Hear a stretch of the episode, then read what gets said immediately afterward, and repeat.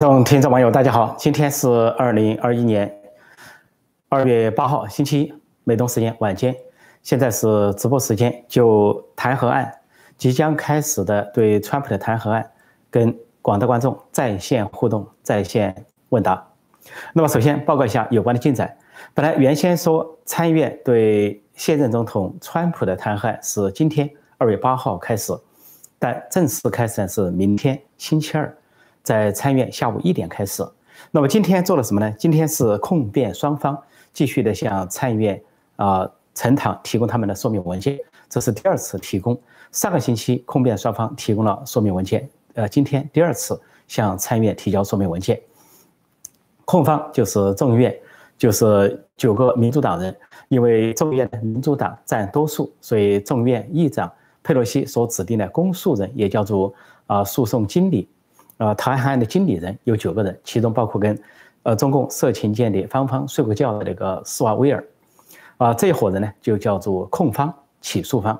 那么辩方呢就是川普阵营以两名律师为代表的律师团队，那么川普委托了，呃，一个是以前呃呃做过做过宪法律师的啊一位呃 David 大大卫，啊，另一位呢是在宾夕法尼亚州做过检察官的啊卡斯特。他们两位带队作为辩方，因此呢，在上周他们提供了文件，今天又提供了文件供参议院啊参考。那么参议院的现在多数党领袖是民主党人舒默啊，少数党领袖是共和党人麦肯奈尔。那么他们今天协商了弹劾案的有关的程序啊，并且征求了控辩双方的意见和其他参议员的意见，达成了一个据说是公平的啊弹劾程序。这个程序呢将这样划分，就是明天开始，明天一点。二月九号星期二啊，美东时间中午一点开始。首先有四个小时，四个小时由参议员，呃，全体参议员辩论。在四个小时的辩论，是否是要立案，呃，这个弹劾要继续下去，还是把它就是啊 dismiss？dismiss 的意思就是说，啊，放下、驳回，就是说不进行。那么有四个小时的辩论。那有辩论之后要表决的话呢，对民主党有利，因为民主党是五十名加上。呃，所谓副总统卡马拉哈里斯五十一票，那共和党呢是五十票，而共和党有五票是赞成民主党的立场，所以如果简单多数的话，在弹劾就可能推进。接下来就用十六小时听控辩双方的这个陈词，啊，控方就是众议院的九名民主党人，而这个辩方就是川普的律师团队，双方提供相关的一些文件或者是证词说法。过了十六小时呢，就再来四小时。就是参议院对控辩双方的一个呃诘问，就是问答答辩之后呢，在参参议院的全体呃参议员做这个表决。那么这样，如果说每天四小时的话，呃四小时加十六小时，那么四天再加四小时，那总共就可能是达到六天一个星期。除非是说连夜开会，就像上次众议院啊开这些认证会一样的连夜开，那有可能加快。那么这次呢，他们希望呢是比二零一九年那一次，那次第一次对川普弹劾就乌克兰的事件弹劾，希望能加快一点，因为参议院一旦进入弹劾程序，其他的事情都不能做啊，其他的议案或者说啊，拜登要任命的人选都不能在参议院进行，所以双方都希望加快这个进程。那么就看来啊，多则六天，少则再短一点，呃，这个过程是这样。那么这次参议院的弹劾主持人是谁呢？是。民主党的资深参议员是临时参议院议长莱西，呃，因为本来应该最高法院主持，最高法院大法官首席大法官罗伯茨主持，但他拒绝主持，他上次主持了，那是二零一九年、二零，呃，二零二零一九年和二零这个二零年的时候啊，川普还在任，那么现在他说川普已不在任，不是在任的总统，他觉得不需要主持，因此呢，民主党就叫这个参议院临时议长莱西，民主党人来主持。那么一百名参其他参议员作为什么呢？作为陪审团，参议员也是陪审团，相当于一个法庭有陪审团，最后由陪审团来投票。这就跟美国一般的法庭一样，是大陪审团制度。参议员本身是陪审团，那么这个程序就定了，明天就要开打。这就是今天就算是大战前夕，山雨欲来风满楼，树欲静而风不止，山雨欲来风满楼。树欲静而风不止，就是川普已经卸任了，民主党人左派硬要追杀他，要把这个弹劾搞到底。呃，所以山雨欲来风满楼，那就是明天就要开始这个弹劾，各方都要这个较劲。那么到事情发生这个呢，民主党人本来提出要川普本人到参议院去出席，但是川普本人拒绝了，因为川普和川普的呃阵营认为这个是违宪的，因为这个弹劾违宪。现在就在这个弹劾案开始前，啊，各方的意见有正方反方，或者说有支持民主党立场的一方意见，有支持川普这一方的意见，那各有说法。从民主党那个立场上来说，我说尽管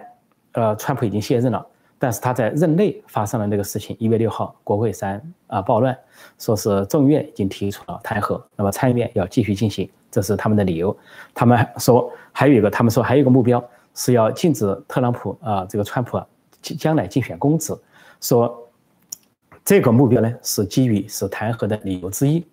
那么他们就举了一八七六年说有个战争部长被弹劾，当时有个叫威廉姆的战争部长因为腐败。遭到弹劾，实际上是众议院弹劾。当参议院要弹劾前的表决前的几个小时啊，甚至说只有几分钟，他突然辞职了。威廉姆辞职了之后呢，但是参议院还是进行了表决，只是没有定罪。没有定罪呢，就是有这个先例可以弹劾啊，以阻止他参加公职。民主党人的说法啊，当民主党还有其他说法，说是这个呃宪法一些条文啊，说是说的对。呃，有参有参与了有犯罪行为，或者说是鼓动啊犯罪、鼓动暴暴乱的这些人呢，啊要免职，或者说是不能够再竞选公职等等，这是民主党的支持者的说法。但是川普阵营的支持者的说法，也是各种各样的法律专家说法。就关于民主党说的，呃，这个定罪为了阻止他的阻止他再参选公职，那么就有法学专家说，宪法专家说，如果说本来弹劾的目的是为了。把在任的，呃，官员，包括总统、副总统或者文职官员，包括甚至参国会两院的参议员、众议员，都可以被免职，都可以被弹劾。说弹劾的目的就是让在职的官员去职。说川普已经不在职，但如果把次要的目标，说阻止他参政，这个次要的目标当成一个弹劾的目标，那就是以次充足，以次代主，就显得弹劾动机不纯。因此呢，这是一个重大的疑问。还有一个宪法作家就认为，说川普应该是平民之身。啊，他不具有弹劾，就参议院在宪法上没有弹劾的权利，参议院没有这样弹劾的权利，对一个平民，这个没有先例。尽管还有一个说法说，尽管在历史上有1876年那个战争部长被弹劾的事情，但是并不能代表那件事情符合宪法，也并不能代表现在的宪法可以这么做。啊，那么另外呢，就是呃，支持川普这方的法，这个这也认为说，川普呢不不仅仅是现任总统，最重要的是他所表达的。在国会山演发生发生暴乱之前，他在啊演讲中所表达的是符合宪法第一修正案，就是言论自由。他当时说的话没有一句说涉及到暴力，因为他说的话是什么呢？他的意思最争具最具争议的一句话是民主党最挑剔一句话，就是川普对啊观众说说你们应该表现出你们的骄傲和大胆，或者说勇敢，让我们的国家回到我们手中，把我们的国家夺回来。这就是最具争议的话，似乎就说他这句话暗示了你们可以暴动、可以暴乱、可以占领国会山，但他并没有这么直接说，所以用语言来定罪，那就没完没了。所以很支持川普的一个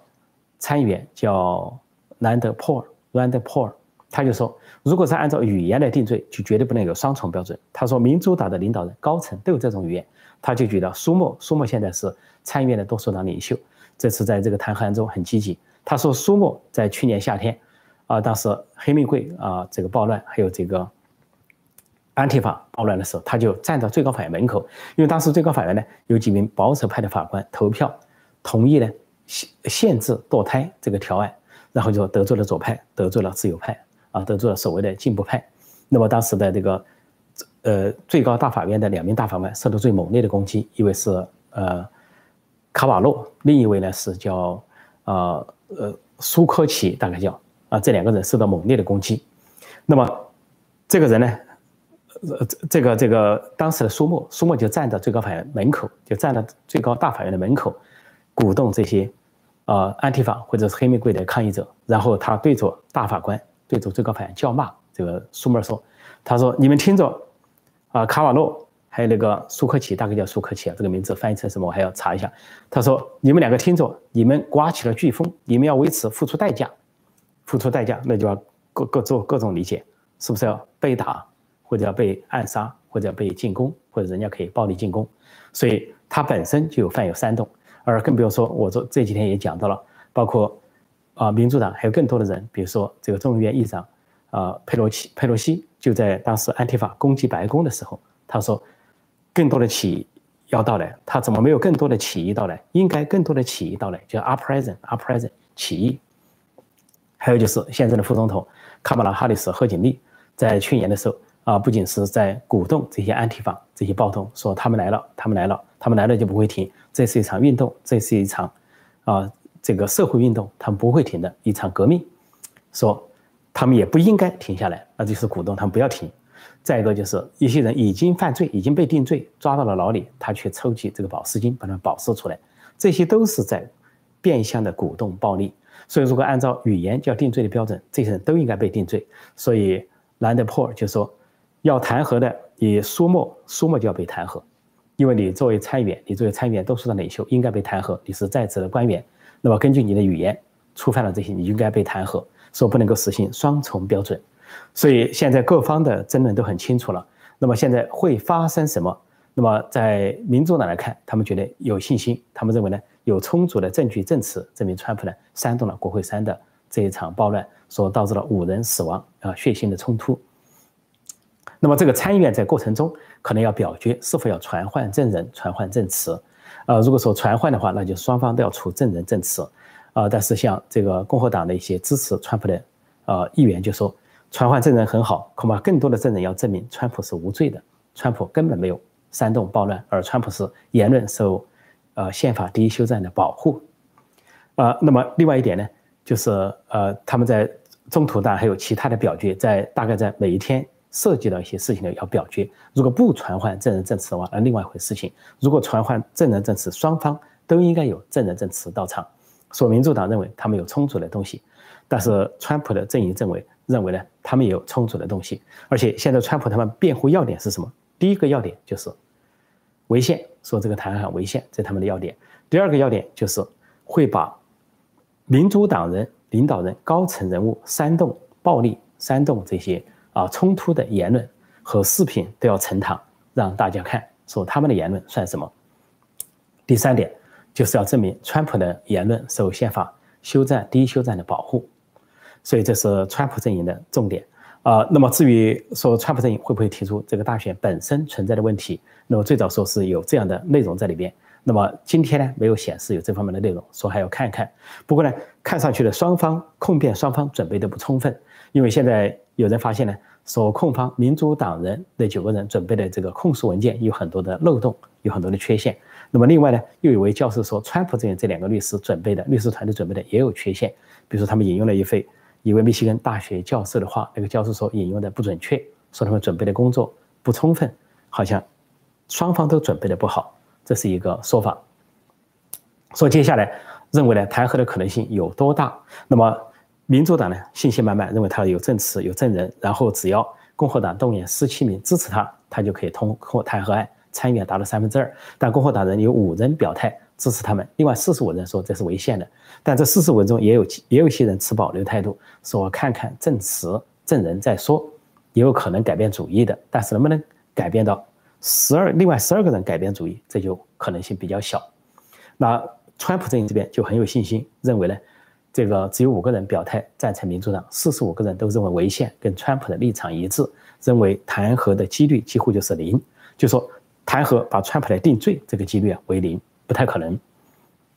那么假设我们假设一下弹劾案通过之后怎么样？如果说通过了弹劾，是什么情况呢？通过了弹劾，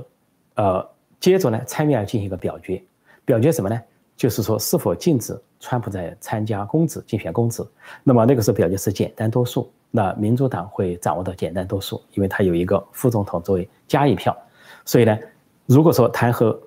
定了川普说有罪，他就会被阻止公职。但是有人问说，川普会不会负法律责任？不会，因为根据这个宪法写的两条，说处罚不限于免职，也不限于超出这个竞选公职，就只有两条。你弹劾通过了只有这两条，没有进一步的东西。但是弹劾真的如果通过的话，会怎么样？川普阵营一定会入禀最高法院，由最高法院来解释宪法，因为宪法没有啊条文说要弹劾已经卸任的总统，尽管他们扯到众议院已经开始了，但是这个在呃大法院肯定有一番争诉，有一番有一番争议。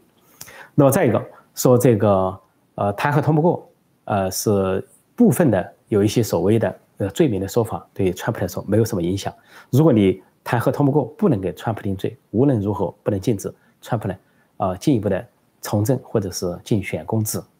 所以到目前为止，双方的拉锯态势就是这样。啊，但是根据共和党和民主党研定的程序来看，说双方呢都不希望打持久战，希望能够早点结束。就看锁定明天下午，星期二，二月九号下午一点开始，这个时候各个电视台都有直播，包括啊福克斯新闻，还有其他一些频道，可能一些主流频道都会播报。所以那个时候呢，全程的，像美国是一个民主和宪政的国家，这些程序都是向全国直播。要收看是可以收看到的，然后明天这个时候呢，根据头一天的情况，我会给大家做这个直播，做现场做一些分析和解析，看看进展如何。那么明天因为有四个小时的辩论，说这个案子要不要立案，还要辩论一次，所以明天也是很关键的一天。那么现在暂时谈到这里，好，接受大家的提问。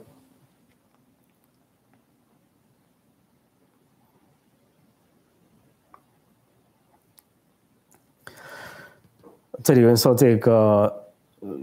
呃，最高大法官都不参加审判，为什么民主党要弹劾川普？民主党已经违法了，呃，可以说违宪吧？就说这个关于宪法的有争议，双方有争议，说关于宪法条文的解释有争议。争议的时候呢，一方说他违宪，一方他认为他合宪。那么这个争议如果最后相持不下，当然就要入禀最高法院。最高法院是负责释宪的、解释宪法的。那么这个呃，民主党呃，共和党参议员呃，兰德·珀尔就说了一句话。他是由于最高法院首席大法官罗伯茨拒绝审理此案，就已经发出了个强烈的信号，认为最高法院认为这个弹劾是不应该进行的，对一个现任总统的弹劾是违宪的。他认为是个强烈的信号，尽管最高法院并没有就此还没有就此说大家入禀了法院做出什么裁决，但他说这是一个强烈的信号。呃，之所以民主党有这么疯呢，因为现在有个。这个左派的狂潮、左派的狂流、左派的逆流，他们有些左风，说他们现在呢啊赢得了政权，说他们有一些大规模的报复的这么一个情绪态势在里面，说对川普要追杀，因为他们反川普啊反到失心疯，啊川普已经卸任，他们还嫌不够，要把川普从政之路给封死，大概这个意图。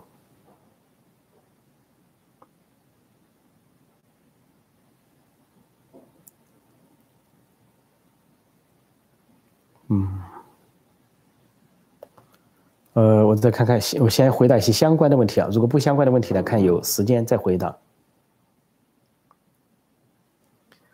嗯，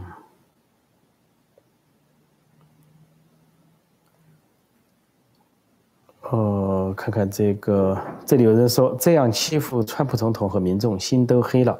呃，是啊，在这个时候呢，就会有一个情况，就是。呃，如果说是对这个这个弹劾本来是民主党人对川普的一个羞辱，呃，因为他们自己的那些民主党的高层犯了同样的事情，说了同样的话，甚至直接支持安提法或者是黑玫瑰的这个暴力，但是呢，却双重标准来对待川普，就跟乌乌克兰门事件一样，乌克兰里面真正有问题最大的是拜登，而不是川普，他们却对川普。进行这个指控，甚至要罢免，但是反过来对拜拜登呢进行包庇，说这样的做法呢，应该说在民间会极其反感。所以现在拜登或者民主党执政的四年才刚刚开始，如果他们这样的事情做多了，根据可能会在民民间造成反弹。再加上如果政绩不佳，如果是说很多情况没有改善，如果经济情况恶化的话，那么新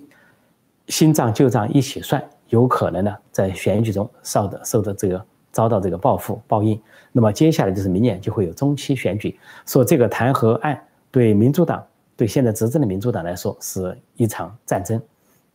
对现任的川普来说是第一场战争。卸任后的第一场战争是他的保卫战，未来从政之路的保卫战。所以双方都看得很重，但是川普是防卫的一方，而民主党是进攻的一方。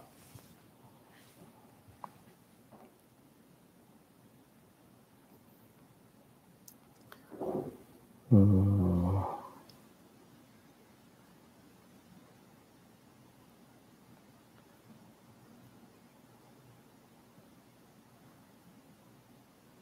呃，这里说违宪审判弹劾可以不理啊，呃，这这个因为说违宪和违宪和宪是双方各执一词，因为没有最高大法院的释宪的情况下，呃，说违宪的是川普和川普阵营和共和党人说这是违宪的啊，五十名参议院里面有四十五人认为这是违宪的，但是呢，民主党他不这样认为，民主党议员不这样认为啊，民主党的这个众议院议长不这样认为，他们呢可以推进，所以如果说。这时候有个官司，大家说暂停，把官司递到最高法院，由最高法院去判决究竟这个合宪是违宪，那么就可以叫停。但只是说没有把这样的官司递到最高法院，那么这个程序就进行。所以啊，这个你不能说单方面认认呃这个认为违宪啊，或者说单方面的认为合宪，这个过程要停下来，它进行还是会进行，只不过这里面有多层次的博弈。就一方在认为违宪合宪，而且进入弹劾程序之后，又有双方的博弈，说很多事情在进展中，所以端视呢这几天有些什么进，就整个呃弹劾的过程中，参院的审判过程中，看会有一些什么戏剧性的事情发生。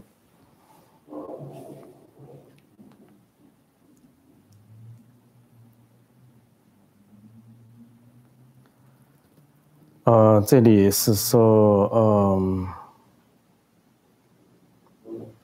这里有人说弹劾只是走过场，实际没效果。对，现在这个共和党人，首先川普的律师就讲说这是一场戏，说是一场演戏，说弹劾就是演戏，是民主党人。另外支持川普的共和党议员说说弹劾是党派之争的闹剧，说是民主党上演的闹剧而已。呃，另外呢就是川普说的这是猎巫行动。呃，川普在上一次弹劾就说那是猎巫行动，实际上已经证明川普上来已经遭到三三次的。这个猎物行动，第一次是搞那个通俄门事件，一上来就给他炮制一个通俄门，莫须有，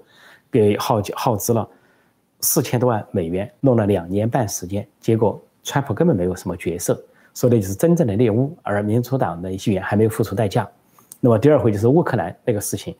乌克兰那个事情，由于这个啊联邦调查局司法部是捂着一些事情，没有帮川普，结果呢对川普反而进行了弹劾，但真正在乌克兰有责任的是拜登。因为他到乌克兰去跟人家放话，说是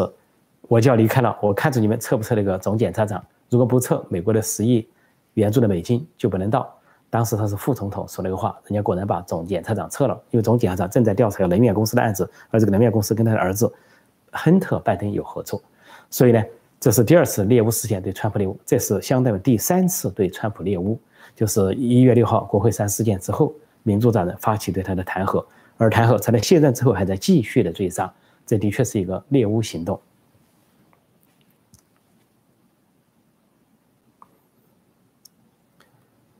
嗯，看再看看有些什么。这里有一个说法说，拜登要团结美国社会，不会让弹劾成功的。不过这个说法呢，现在暂时不成立了。本来在拜登。上任前后，人家就劝他，有人就劝他说：“你真的要呼吁美国团结，你应该明确反对推进这个弹劾案。”他没有反对，他当时的态度是持中。他说：“我也不推进这个弹劾案，我也不去阻止国会的弹劾案。”他说：“国会干国会的，我干我的。”他说：“我的就是一个结交工作，准备上任。”所以呢，他并没有积极的去阻止。不仅没有阻止，拜登这两天做了一个事情，对川普很不利，就是每一个现任的总统啊。都有权利啊，听取情报简讯，国家情报简讯，这是一个传统。但是呢，现在拜登表态说，啊，由于川普目前这个状况，说他不打算，他的政府不打算给现任总统川普情报简讯。那么意思就是说，站在他们的政治正确的角度来讲，和川普的想法立场跟他们完全不一样。按他们夸张的说法啊，觉得川普的神志不稳定，好像精神有问题啊，会利用这个情报来为自己的政治服务，或者会随便说，所以。这是现在的拜登政府做出的这个事情，但是这个开创了一个非常恶劣的先例，因为打破了传统。传统的话，出于对现任国家元首、现任总统的尊重，都会有情报简报，而且现现任总统有相当的政治经验，可以提供他们的咨询。但是现在拜登带头，拜登和拜登政府带头的，不给现任总统川普情报简讯，那将来就会开这个头，那将来的政府都有可能这么做。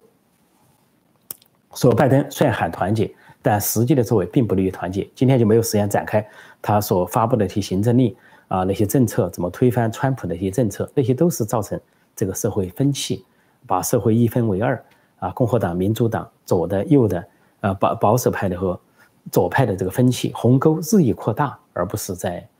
促进大家的团结和和解。说这一点，可以说拜登上任两个多星期了，两三个星期了，讲团结他做的不够，而且是完全不合格、不及格。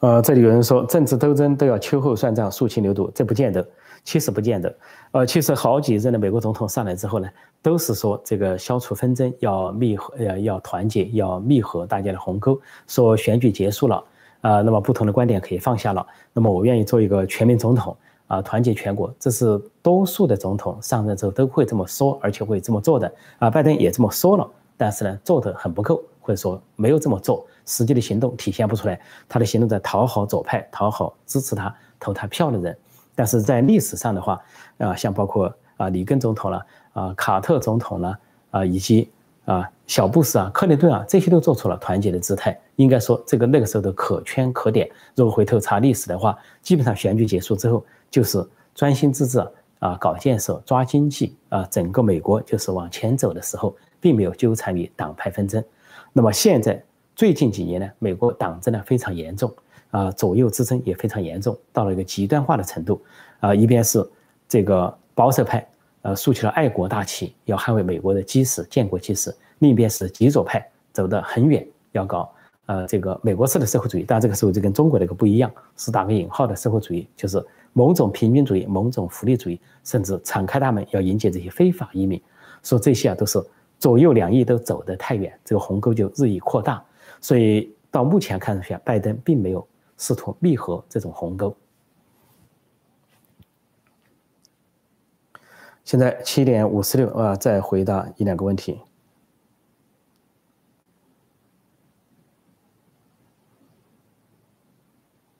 哦，这里有一个说法说。我觉得台海案结束后，无论结果如何，拜登都会阻挡。你同意吗？我不同意。我认为阻挡的可能性比较小。如果说这次台海案在参议院里边，呃，共和党的议员有有达多达十七名去赞成弹劾，站在民主党那一边对川普做出弹劾，那川普就有可能阻挡。即便川普被弹劾、被定罪，说他不能从政，当然那个要打官司，要到最高法院打官司。但是，川普仍然可以阻挡。阻挡之后，他可以由他的女儿伊万卡。代父出征，或者他的女婿啊库斯拉带他出征，所以川普主义、川普运动、川普现象会持续下去，而且恐怕更激发人参与他的政党。这是如果共和党的相当一部分背离了川普的话，有可能出现这个情况。但是如果说这次共和党里面阻止这个弹劾啊，呃，让弹劾流产或者不定罪啊，是保下川普的话，那么川普处于投桃报李啊，川普阵营跟共和党阵营会有个协商。那么有可能不阻挡继续团结去力拼明年的中期选举。这个在前几天，共和党的共和党呃众议院的共和党领袖麦卡锡亲自飞到马拉戈山庄、海湖山庄跟川普会谈，已经看出了端倪。当时川普就表态，传出的风声就是他不阻挡或者暂时不阻挡。那么现在的时间都差不多了，我就感谢啊感谢大家的参与，感谢大家的参与。那么重点呢是明天啊是弹劾的第一天，下午一点开始。到了晚间七点半的时候，我继续给大家做这个啊点评和分析。另外，也请继续收看我的呃实时评论和这个新闻评述，在美东时间早上七点左右，就中港台时间晚上八点左右。好，谢谢大家光临，也谢谢大家的宝贵意见。祝大家晚安或者早安，再见。